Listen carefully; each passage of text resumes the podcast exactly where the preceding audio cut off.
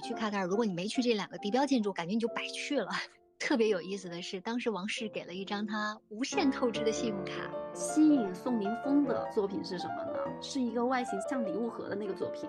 但是张婉婷则对这个雕塑完全无感。比如说，别人问他你的本职工作什么，他不是又画画，然后又做雕塑，又做建筑，又写书。然后他说我的本职工作就是做人。我们要是能在一个艳阳高照的日子去参观，那每个人都得自带一个墨镜。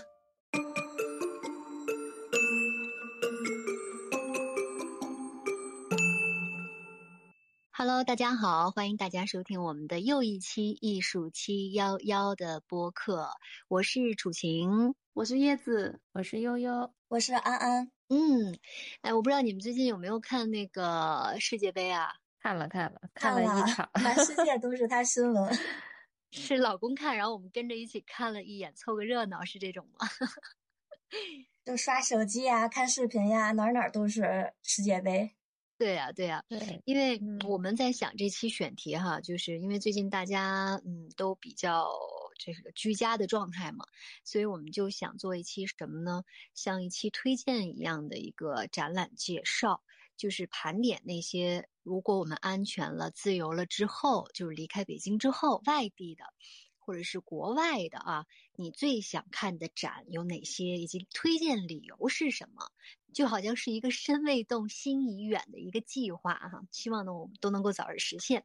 然后呢，我就在想，又看着卡塔尔世界杯嘛，因为它十一月二十号开幕了，所以球迷们是迎来了为期四周的足球盛宴。所以就像刚才大家说的，卡塔尔一下子就冲进了所有人的视线。就开赛以来，关于这个国家的。什么富有啊，呃，大手笔的花费啊，好像都是我们讨论的话题。然后我在看那个开幕式的时候，我就特别好奇，在想这个石油大国里面到底有没有艺术，就是他们的民众关不关注艺术，或者他们的文化、他们的艺术都是什么样的？我就去简单的搜了搜相关的资料。哎，我觉得啊，就如果有机会。我不知道你们有没有去过卡塔尔啊？我只去过迪拜，就是离那边比较近哈。就是如果再去卡塔尔的话，我觉得推荐给大家一定要去打卡的两个地方，是两个地标建筑。哪两个呀？哪两个哈？一个呢是卡塔尔的国家博物馆，它叫做沙漠中的白玫瑰。哇！就是它，如果说给大家建议的话，就是你去卡塔尔，如果你没去这两个地标建筑，感觉你就白去了。真的，因为它是二零一九年才竣工的，是著名的建筑师让努维尔领导设计的。它的那个造型呢，特别的有标识感。为什么叫沙漠中的白玫瑰呢？你知道那个矿物结晶吗？它就是如果在岩盆表面下面结晶成，它会有一排类似玫瑰花瓣的那种大的巨大的平板，就是一片一片一片的圆。然后叠加在一起，大家如果搜一搜，包括在我们的 show note 里也能看到，就是沙漠玫瑰矿物结晶长什么样。而这个建筑呢，它的整个的外外立面什么的，全部都是在模仿这种沙漠玫瑰的矿物结晶，所以它就是用钢啊、玻璃啊、纤维啊，就打造的是这种白色圆片作为建筑的外表皮。因为你想，沙漠中茫茫沙漠，然后一个 白色的玫瑰。伫立在那儿就很显眼嘛，这就是卡塔尔的国家博物馆。卡塔尔其实它在十七世纪以后，靠着海湾中的优质珍珠，人们从事那个珍珠贸易，才会出现了零星的定居城镇。因为在以前，大家都知道它那边温度很高，所以环境是比较恶劣的，包括。它那边的能源后来吸引了很多很多的外来人口，所以才慢慢发展起来。所以我觉得这一次世界杯举办也好，还有他们的一些修建那么多场馆也好，我觉得他们还是挺想展露出国家形象给这个世界看的。所以这次卡塔尔国家博物馆，我看很多人在比如小红书啊，很多的这种呃旅游的呃笔记当中都有打卡过。确实是，我觉得他们国家的一个信心吧，就是说想把我们的文化。展现给大家，那它的里边，大家肯定会好奇，它展示的是什么？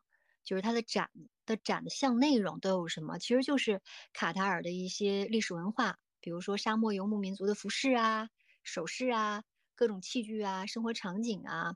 我看里面有这种镶满一百五十万颗 卡塔尔珍珠和红宝石的，还有历经十年才编织而成的地毯的，还有什么就是一些。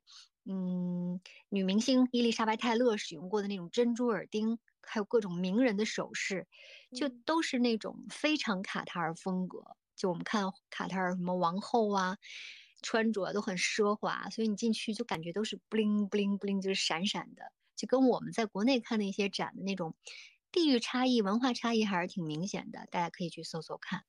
嗯，就是很豪。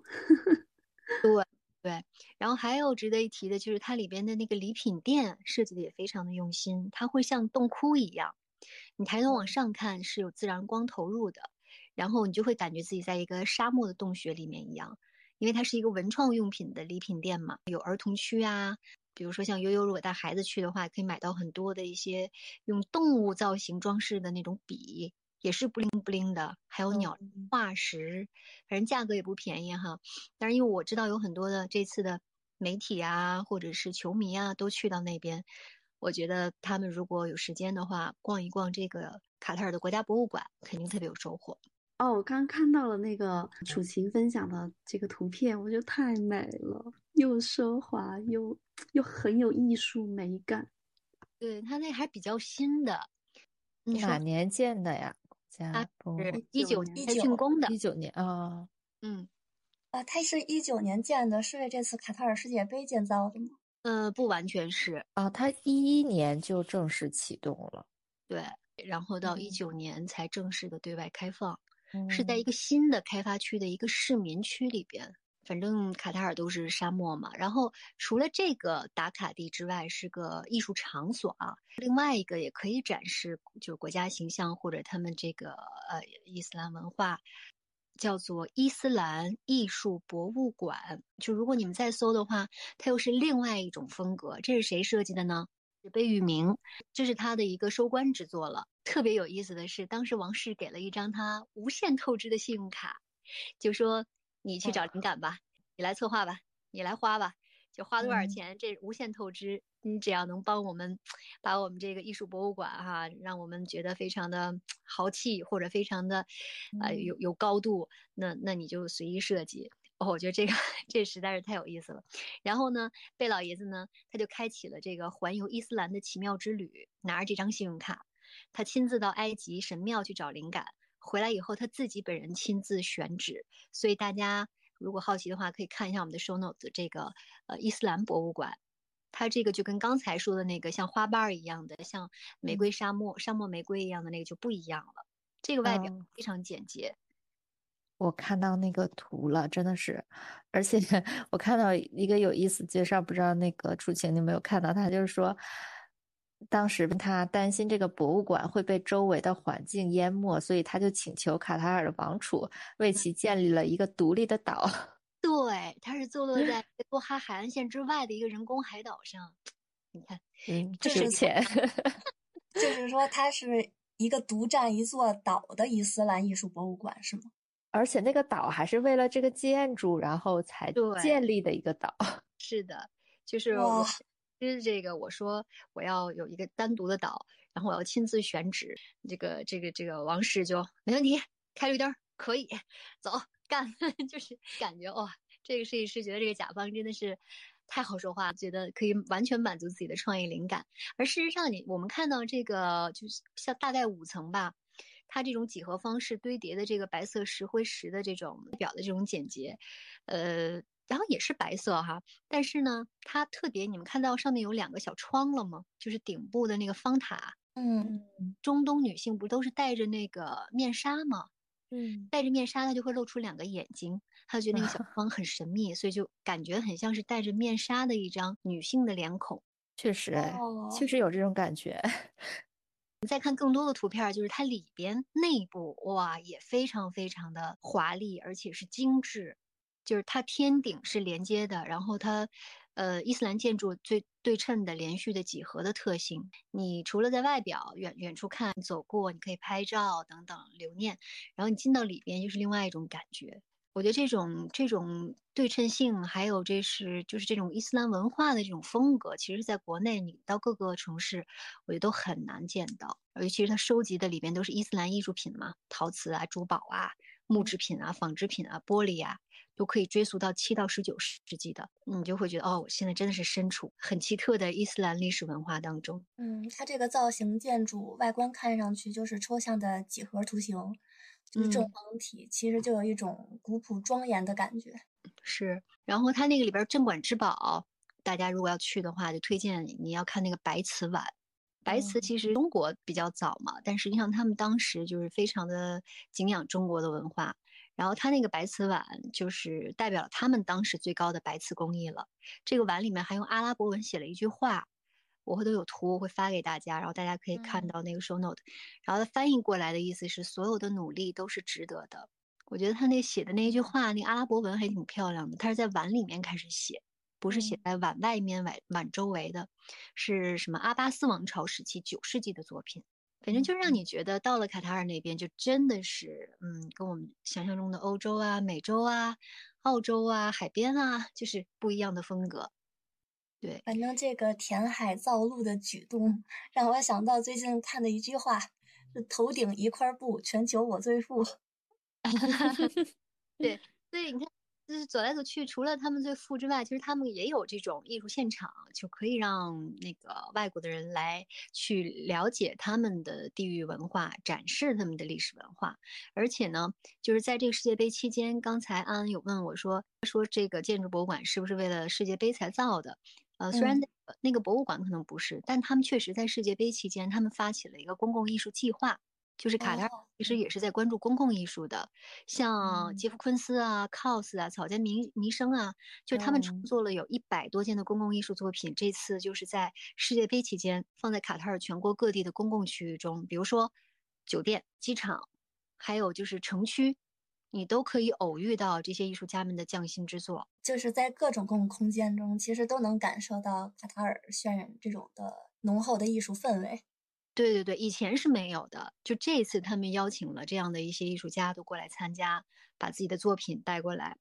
然后就是在那个沙漠当中，有一个艺术家奥拉维尔的作品，就是有二十多个圆形的镜面装置在沙漠当中啊，然后它是连接土地，就是映照天地的那种巨型的戒指，是耗时七年做的，叫做“影在白日之海穿梭”。你走到它那个底下。随着你移动的镜像，它会变化。你如果仰头看上面，是一个很大很大的一个自我镜像。它的目的是希望能够重新的体察个人与自然的关系。就艺术家希望通过作品告诉你，当你向上看的时候，其实也是在向下望的这样的一种理念。哇，它它是上面是镜面的，对吧？然后就是啊，对对对对，站在下面是这样子。我看悠悠发第一张图，觉得。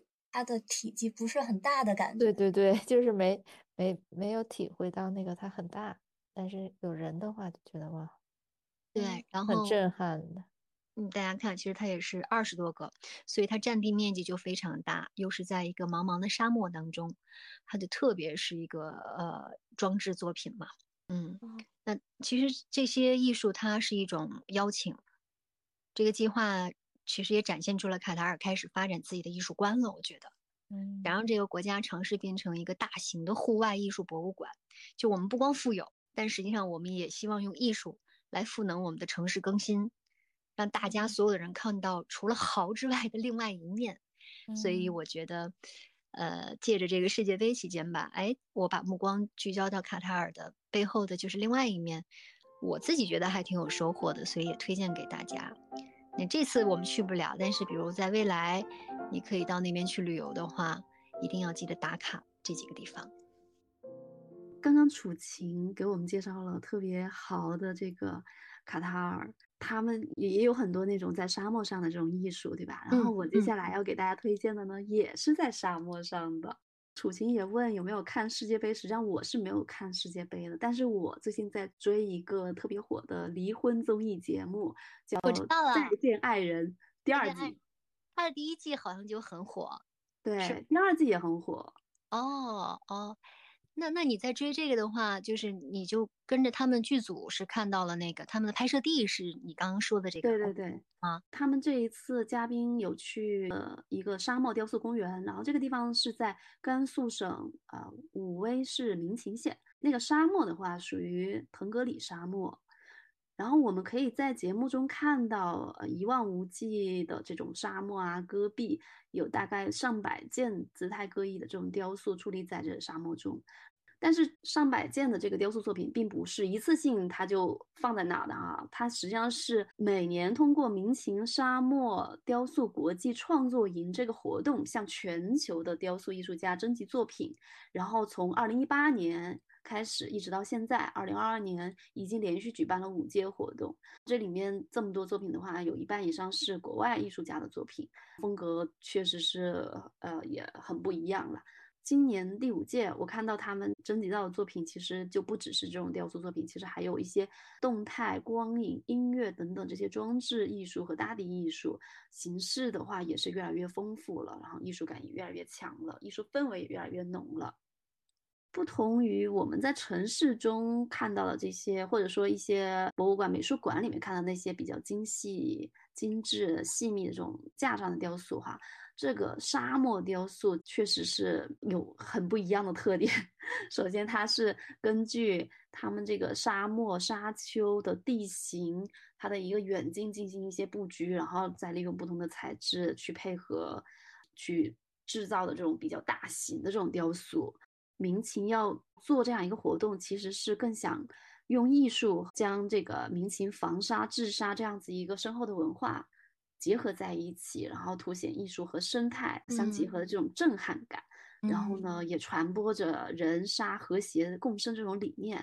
艺术项目对吧？对，它其实本质就是他们当地的一个文旅项目，然后只不过它呃结合他们当地这种沙漠地域特色，做了很多大型的这雕塑艺术。配合这个沙漠雕塑公园旁边还有个摘星小镇，也是他们这一次这个综艺嘉宾他们去的地方，去住的地方。那个算是一个民宿吧，然后可以观星。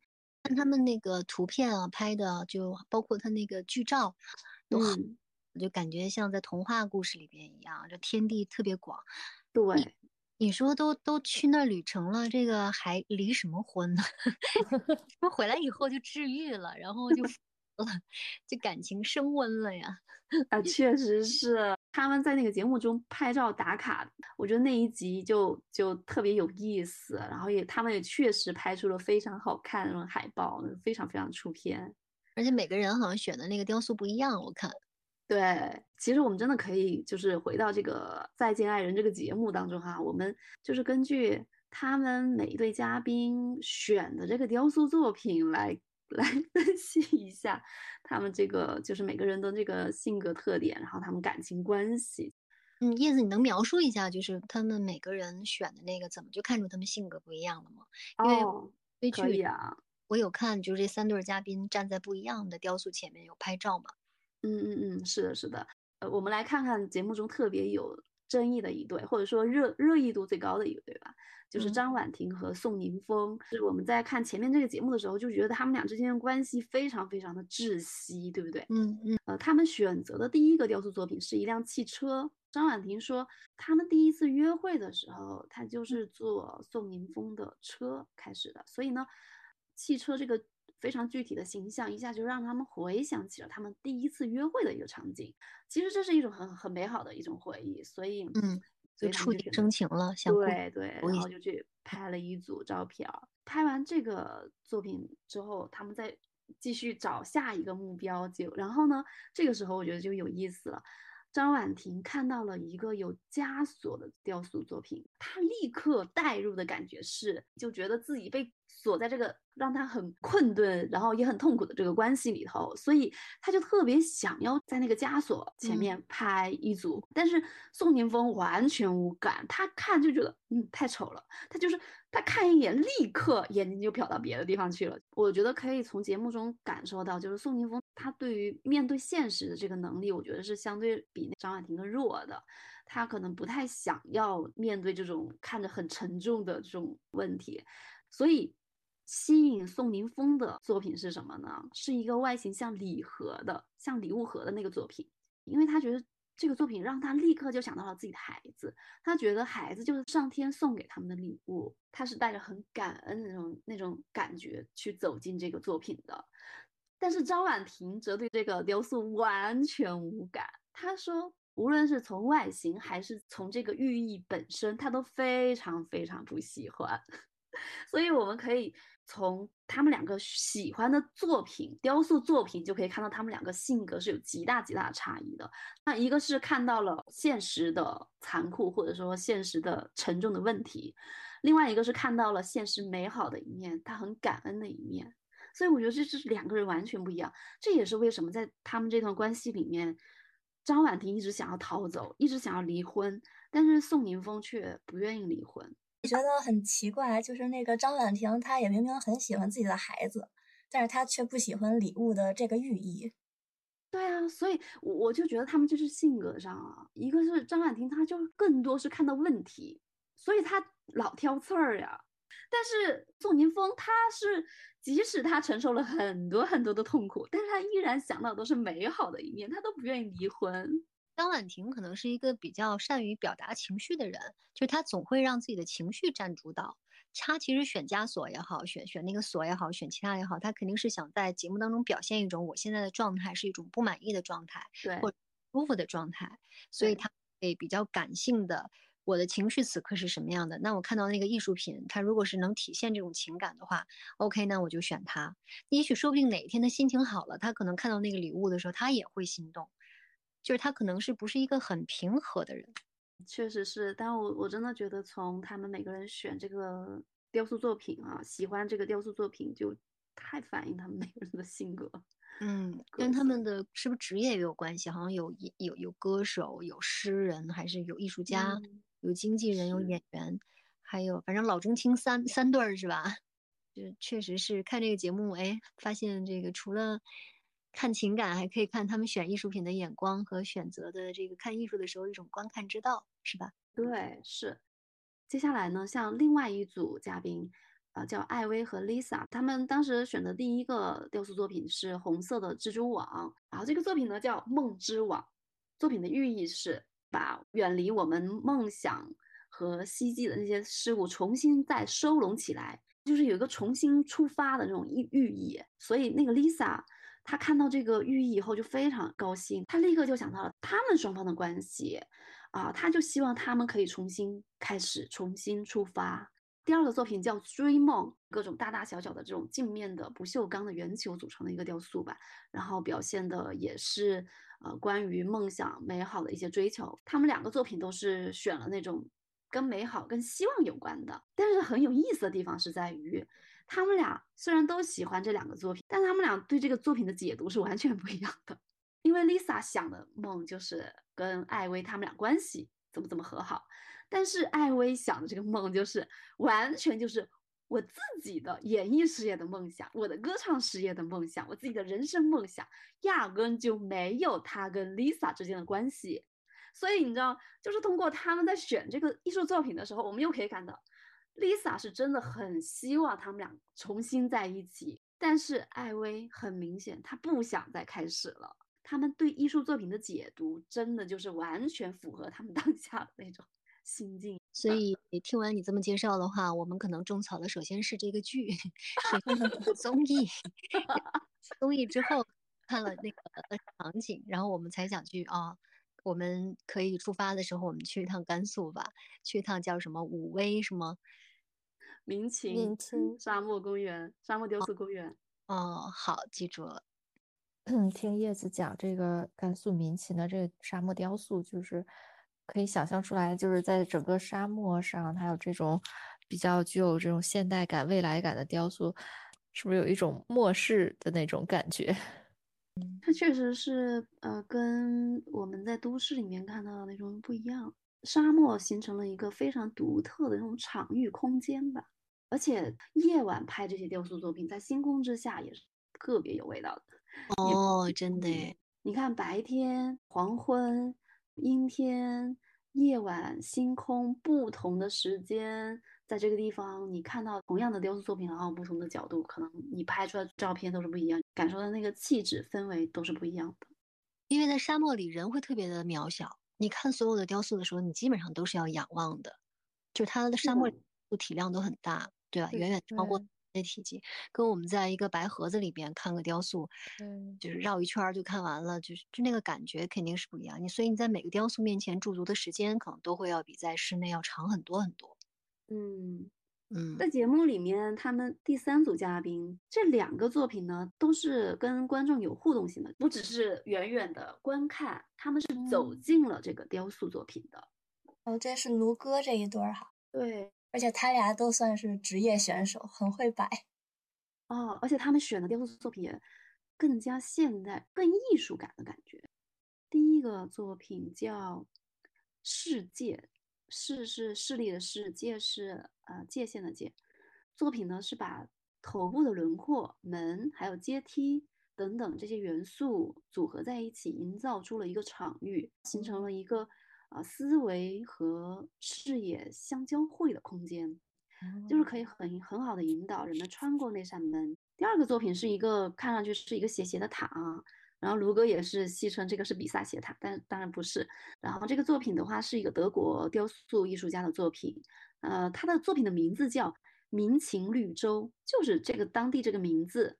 这个作者他选用这种塔的这种形状，呃，作为一个世界性的一个图标，在全球二十四个地方都完成这样子塔形的雕塑。然后我们可以看到卢哥和苏士丁他们俩爬到这个塔上了。坐在那确实拍出来照片非常美，很有艺术感啊！而且那个卢哥他们在塔上的时候，两个文艺青年真的是在感慨人生。卢哥就问那个苏士丁：“你说这像不像人生一节一节往上？”苏士丁就说：“嗯，路是越来越窄了。” 然后卢哥就说：“但是它通天了呀，通天了其实是会越来越宽的，因为它是一个倒置的概念。你越往上看，它就会变得越小，就像我们看飞机、看太阳一样，就是因为离得很远，其实它是非常非常大的，对不对？但是我们看到的是非常小的。在节目里面，卢哥这么去解释的话，弹幕也很多人说：哦，原来是这样子，就还挺有意思的。真的，每个人。”喜欢的作品，这还是会跟他们自己的经历、他们的自己的气质、性格很贴合的。嗯，沙漠中这么多的艺术装置，这么多的雕塑，叶子你自己最喜欢哪个呀？我看了那么多作品哈，然后，呃，我喜欢的那个作品叫《预言》，应该这个节目里面没有嘉宾选择了它，但是我我自己特别喜欢，因为它非常有未来感。就是很有科技感。然后这个作品，它的作者叫景小雷，是一个中国的雕塑艺术家，材质呃是镜面不锈钢的。在这样一个很空寂的大漠之中，然后我们可以看到一个这样子一个半身人形的剪影，有一种超现实又很梦幻的那种感觉，像是脱离了整个时间的那种存在，同时又好像打开了某某一个时间的那种门。链接到了非常遥远的一个未来时空，我不知道大家看到这个作品有没有这种感觉。而且你发两张照片哈，一个可能就是他们的时间是不太一样的，一个已经落日了，然后落日余晖它可以映照在这个镜面上嘛。好像一种比较深邃的颜色，再加上他那个体态，雕塑体态，这个人物他是在思考的，就感觉呃很很很沉静。然后另外一个呢，又是很神秘的，是白天还是就是雾茫茫的？对，雾茫茫的时候。对对对，然后又又很神秘，所以它可能在不同的那种沙漠的光影啊，还有这种呃时间下，它它的呈现的那个光泽又不一样。对。这个沙漠雕塑公园有一百多件作品嘛，然后每一个作品它其实呈现出来的气质是都是不一样的，每一个作品它都是一个景，然后每个作品它呃背后的故事寓意也都是不一样的，也挺值得大家去探索的。我相信吧，一百多件作品一定会有你喜欢的，一定会有让你心动的。或者说能够带给你一些启发的一些作品，就是刚才叶子讲到这个民勤绿洲这个塔嘛，就让我想到，嗯，日本艺术家冈本太郎的太阳之塔，啊，不知道大家有没有印象？呃，就是那个一九七零年大阪世博会呃的那个标志性的一个建筑。嗯，其实与其说是建筑，其实它就是更像一个嗯巨大的一个雕塑嘛。就是它的一个标志性的，就是它一个像日本绳文时代土器一样的那个脸，一个金呃黄金的脸，其实它是有三张脸，最上面那个是黄金之脸，然后中间的是这个呃有一个红色的是这个太阳之脸，然后在它背后还有一个呃黑色的太阳之脸，呃就是它这三张脸就是分别象征着未来、现在还有过去，就像刚才叶子说的是哪个？呃，他喜欢的那个雕塑作品。就是那个，嗯，呃，对，也是有这种意味在里面的。然后，但其实很多人不知道，他除了这个，呃，三张脸以外，其实他在他地基下面还有一张脸，所以一共是四张脸嘛。其实他这个雕塑也是像刚才就是叶子说，他那个通天塔啊，还有那个都是可以进入的一个，呃，互动型的一个雕塑。它其实这个太阳之塔也是可以进去的，但是因为它。世博会结束以后，就是展馆都被拆除之后，它这个太阳塔是一直保存的，但是这个内部的大门就关闭了长达啊半个世纪之久，就直到二零一八年，然后才以这种常设展的形式，然后出现在大家的面前。它里边呢，就是有一棵生命的生命之树，从下往上就展示了一些动物的一些进化的过程。应该，因为我没有去过，但是我看介绍来说还是挺有意思的吧。嗯，我之前学生呃时代的时候就很喜欢这个太阳之塔，因为我第一次看见它的时候就觉得又有点可爱，然后又有点可怕，嗯的一个东西。然后我就当时收集了很多海洋堂出的这个冈本太郎雕塑的扭蛋，他自己出过很多雕塑吧。做过很多雕塑，然后这些雕塑就被做成各种扭蛋，然后就收集了很多各种 size 的太阳之塔，嗯，所以说我这回就特别想推荐，呃，冈本太郎的这个展览，它是这次在日本呢，也是它史上最大规模的它的回顾展，是从去年开始在大阪展出，呃，然后今年又继续在东京展出，一直。会持续到年底十二月二十八号，然后在这之后呢，还会呃巡回到爱知县美术馆继续展出到二零二三年的三月。这次展览呢，不仅仅有他的绘画、雕塑作品，还能近距离看到这个呃一比五十的这个太阳之塔本塔。可能知道冈本太郎的人应该不是很多。就是他也好像很早就去世了，是吧？对，九几年吧，九九六年还是九几年就去世了。对，嗯。但他其实是日本比较著名的一个建筑师，但他同时呢，他还是有很多绘画和雕塑作品，还有一些文学作品。嗯，所以有人说他是日本的毕加索，就是他涉及到很多领域的呃才华。对他当时也是去法国留学的，他也见过毕加索。嗯嗯，所以他在本在当地的民众心里面还是很高的一个存在的，是吧？对对，他他的他的作品都很多那种强烈的色彩啊，还有轮廓。嗯嗯，所以这次回顾展的话呢，它呃，我看了一下官网的介绍吧，它主要有。主要有三个看点吧。首先就是刚才说的，它展览整个就囊括了它从最初期到晚年的几乎所有的代表作，还有重要的作品，还有一些呃没有展出过的作品嘛。这些作品基本都来自于他在日本的这个冈本太郎美术馆，还有一个冈本太郎纪念馆，然后同时还搜罗了日本，还包括纽约的美术馆展出的他的作品。所以就是基本上观众可以从这个展中看到他艺术的一个全貌。其次就是这次是三 D 巡回的展览，史上最大规模的一个回顾展。然后这个展览它其实是可以让观众真正接触到作品的这个真身，可以说就是一场互动感非常好的展览吧。哎，这个展是在哪儿呀？展示目前是在东京，在东京，嗯，东京美术馆。这个展览持续到十二月二十八号，哈，对，之后会在爱知县的美术馆，然后再开到明年的三月份，所以我觉得还是有机会的。而且我特别想去的一个原因就是想去买他的那个展览的纪念品，我觉得做的都非常的可爱。什么样的纪念品呀？嗯，回头我可以放一些那个图片，就是呃，因为它的整个的。一个标志性的就是各种脸嘛，呃，像一些什么拖鞋呀，还有什么小的冰箱贴啊，还有雨伞啊什么的，反正都我觉得还挺可爱的。但是我以我原来以为是冈本太郎是还挺出名，但其实感觉他好像只是在日日本比较大家比较知道，是吧？但是这次通过你的介绍，我们对他产生了很大的兴趣，而且我看到他那个塔，包括看到他那个脸的时候，其实在我们印象当中是有的，不是说特别陌生的。应该这个太阳之塔在一些日剧还有电影中，我觉得会出现。然后他有时候广告啊，总是会看到这个塔。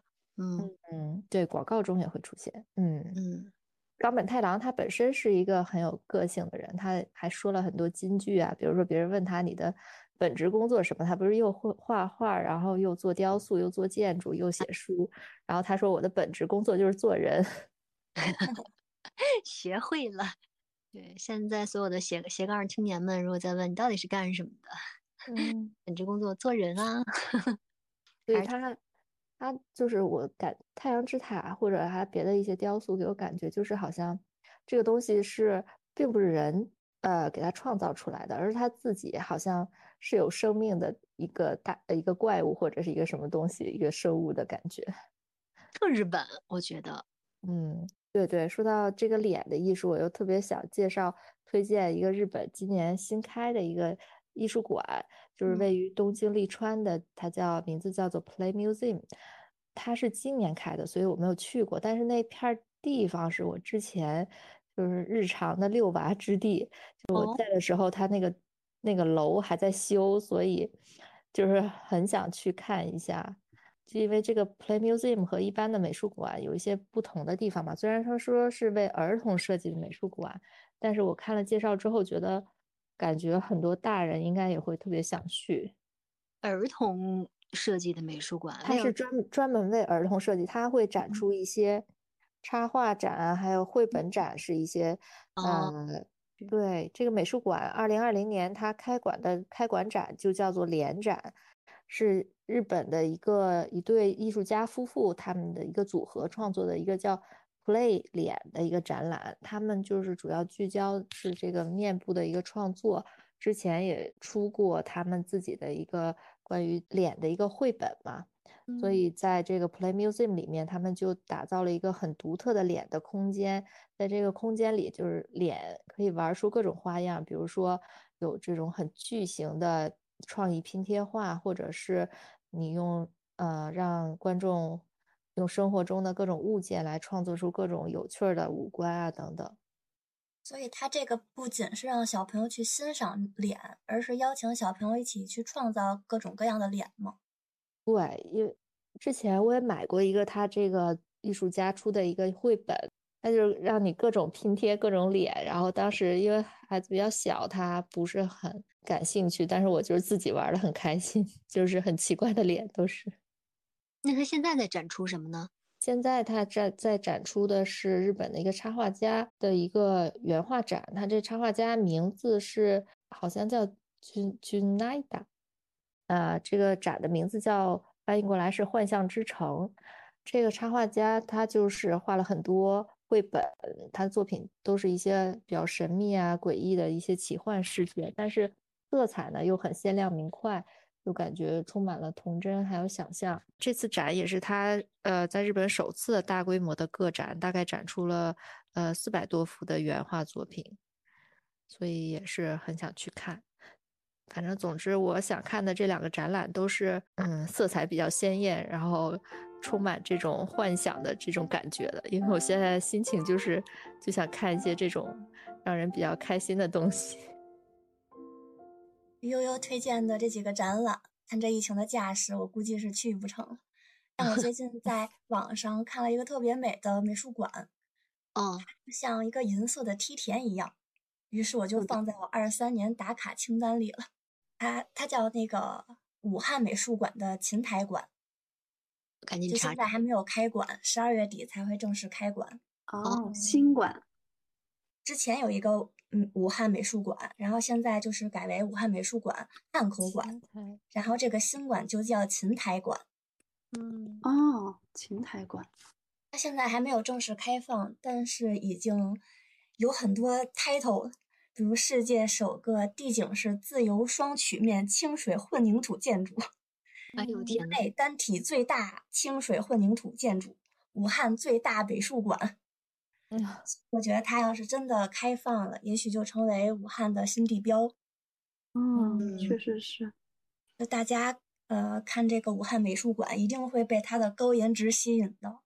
嗯，感觉它要在进到这个美术馆需要走很长很长的长廊，绕来绕去的是吗？嗯，嗯，像一个梯田一样。对，对，它外部的造型像一个巨大的山体，然嗯后贯穿这个山体有一个很长的栈道。啊，对对对，对，所以观众就可以走这个栈道，然后去参观。还有人管它叫雪山来了。对，因为它真的是特别闪耀。一方面就是它屋面都铺上了白色的砾石，在阳光照射下就会非常耀眼。除了砾石之外，还有呃梯田的侧面，它是金属板围绕的，看起来就嗯像起雾了的镜子。然后在太阳照射之下也是非常耀眼。很现代、很高科技的那种感觉，对，很未来的感觉。对，我想如果我们要是能在一个艳阳高照的日子去参观，那每个人都得自带一个墨镜。对呀，我就觉得太闪了，直接戴雪镜吧。就总的来说，这个银白梯田的建筑，它又有自然的元素，又充满未来的气息，整体嗯设计就像生长在大自然里的艺术品。然后它另外一点呢，就是内部空间特别巨大。嗯，就刚才介绍过，它是有国内空高最高的单个展厅。嗯、像当地的湖北美术馆，还有武汉美术馆的汉口馆，最高展厅分别只有四点八米和八点四米。但是它有一个展厅，嗯、高度是二十三米。就是说，如果刚才叶子介绍的沙漠里有一个巨型的要到武汉来展出，可能只有这个琴台美术馆才能装得下。好期待。那它的开馆大展是什么呀？现在还不知道吧？啊，它是十二月底要开馆面试，到时候会和武汉双年展同步开幕。哦，就提到这个武汉双年展，我也那个查了一下，给嗯大家介绍一下这个双年展。好呀，它是十二月底开始，以“一以通衢”为主题，设立了五个展览板块儿，涵盖内容呢包括绘画、装置、多媒体、影像等当代艺术作品，将会在这个琴台馆、还有汉口馆、还有和美术馆同时开展。展览邀请的呢是范迪安、吴为山、马峰辉先生担任组策展人。这些都是中国美术界响当当的名字，我觉得武汉当地的朋友一定不能错过。嗯，这有三个方向的活动啊。第一个环节呢，就是刚提到的三大美术馆的展览，像刚才说的琴台馆，它展出了三个板块，分别是文化样态、城市形态和创新动态。文化样态集中展现的就是中国历史文化相关的一些中外的艺术作品。然后城市形态呢，是请艺术家来呈现像城市与人的一些状态，还会融入一些音乐、诗歌等等元素。创新动态呢，就是更多的关注到了新的一些技术，还为年轻人设置了打卡点。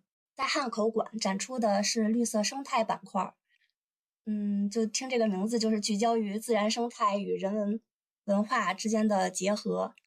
而和美术馆呢，是展出开放姿态板块儿，展现来自不同国家、不同代际和不同文化背景的艺术家的一些作品。所以大家想要去主场馆和分展馆去看的话，可以根据这个五个板块儿选择自己感兴趣的。然后另外呢，除了以上的美术馆展览，还有很多平行展，像湖北美术馆、湖北美术学院美术馆、直美空间等等十家艺术机构。都成了这个双年展的平行展场馆。原来湖北有这么多美术馆呀！嗯，是的，有一件我还很感兴趣的一个主题是直美空间，它要展出美食剧场。美食剧场，嗯，围绕文学经典的实物化、图像的实物化，哦，还有当代艺术家代表作品实物化，未来实物跨媒介创作。因为我自己特别喜欢做蛋糕。所以用实物创作，会不会有蛋糕啊？勾起了我的好奇心，特别想看看会展出什么样的东西。现在有相关的那种展出内容的一些介绍吗？现在还很少，就十二月底能不能正常举办都是个未知数，因为现在疫情实在是太严重。哎，也是，真的是希望回到没有疫情的时代。哎，就除了上边说的这两个板块，这双年展还有几十场公共教育活动，就举办了各种导览论坛。如果明年不能去武汉的话，我希望我们在京也可以有线上的机会去听一下这些论坛，就云参与一下双年展。哎呀，还是去现场吧，订票，订票，订票。没错，也祈祷一下疫情赶紧结束。嗯，如果我们能像去那个画廊周北京一样，一块儿去武汉这个双年展，就太好了。是呀，期待哟。但我们今天反正四个人哈，就基本上每个人都介绍了两个、两到三个展览，然后地点呢，比如有卡塔尔多哈。有日本东京，要是去不了这么远呢，近了呢，咱可以去甘肃，可以去武汉，是吧？就是都是一种。哎，畅想，心痒痒。但是大家，呃，其实可能光凭我们说还很难感受到这些展的魅力。然后我们有一些 show note 给大家放送，然后大家可以自己查一查这些展览的信息。如果你就恰巧就在当地，或者是你有机会能够到这些地方的话，我们还是非常推荐你去打卡，然后跟我们分享你的所见所得的。我们也期待大家，如果呃有好的展览、好的艺术打卡地推荐的话，也欢迎分享到我们的评论区，让我们也知道一下。谢谢。好，那我们今天这期分享就到这里结束啦！再次感谢大家的收听，我们希望能够跟大家有更多的互动。我们下期再见，拜拜，拜拜，拜拜，下期见，平安哦，保护好自己哦。